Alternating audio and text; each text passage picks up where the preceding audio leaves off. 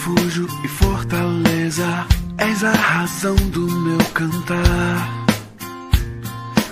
Rocha, abrigo, em tempos de incerteza, minha esperança está em ti. Ore e crê somente. Hoje temos o privilégio de mais uma vez compartilharmos uma porção de um dos salmos do Saltério. Hoje veremos o Salmo 20. Este também é um salmo de Davi. Davi foi um homem de guerra. Essa foi uma das razões por que Deus não lhe permitiu construir o templo. Deu essa responsabilidade a Salomão. Como homem de guerra, Davi sempre necessitou dos cuidados de Deus diante dos grandes exércitos dos inimigos. Davi teve um relacionamento profundo com Deus. Ele sempre orava a Deus, buscava ao Senhor. É verdade que muitas vezes Deus teve que chamar fortemente a atenção dele.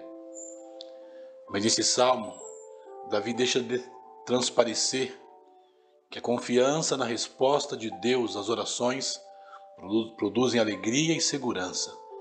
Davi precisava confiar muito em Deus. E muitas vezes ele viu sua alegria diante dos exércitos inimigos se ampliar. Ele teve uma segurança que Deus dirigiria toda a história.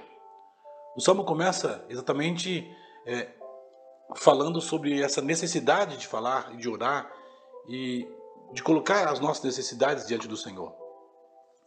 O Senhor te ouça no dia da angústia, o nome do Deus de Jacó te proteja. Do seu santuário te envie socorro e te sustente desde Sião. Lembre-se que todas as tuas ofertas e aceite os teus sacrifícios. Conceda-te o desejo do teu coração e realize todos os teus planos. É assim que Davi começa esse texto. E logo depois ele vai dizer então que é, nos alegraremos da tua salvação e em nome do nosso Deus hastearemos bandeiras, que o Senhor satisfaça todas as suas petições. Veja como ele está mostrando a confiança que ele tem no Senhor e já dizendo que vai se alegrar e vai então festejar pelos resultados. Agora sei que o Senhor salva o seu ungido e lhe responderá do seu santo céu com a força salvadora da sua destra. Você precisa confiar nisso. Você precisa é, primeiro orar, desenvolver um, uma vida um estilo de oração e confiar que Deus ouve as suas orações. Também é bem verdade que nem sempre Deus responde às nossas orações positivamente.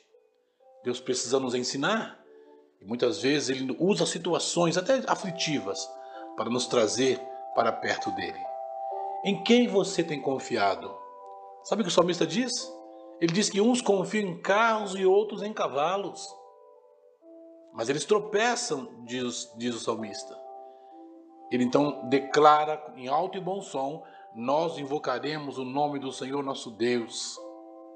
Nós nos erguemos e ficamos de pé. Esse é o resultado na vida daqueles que confiam no Senhor, que entendem que Deus governa e dirige toda a história. Eu não sei o que você passa hoje eu não sei quais têm as suas aflições, as suas dificuldades, mas não foque o inimigo.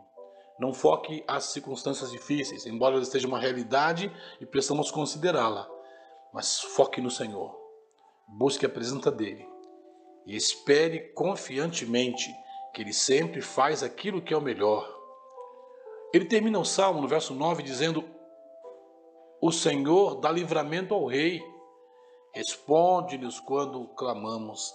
Olha que confiança. Ele termina o salmo dizendo isso. O Senhor livra o rei. Em todas as, as guerras que Davi teve, suas vitórias, elas vieram sempre da mão do Senhor. Nunca vitórias do seu próprio punho. Por isso, não confie em carros e cavalos, em você, na sua capacidade, na sua expertise, na tudo que você puder confiar, na sua beleza, na sua cultura, no seu dinheiro. Confie no Senhor.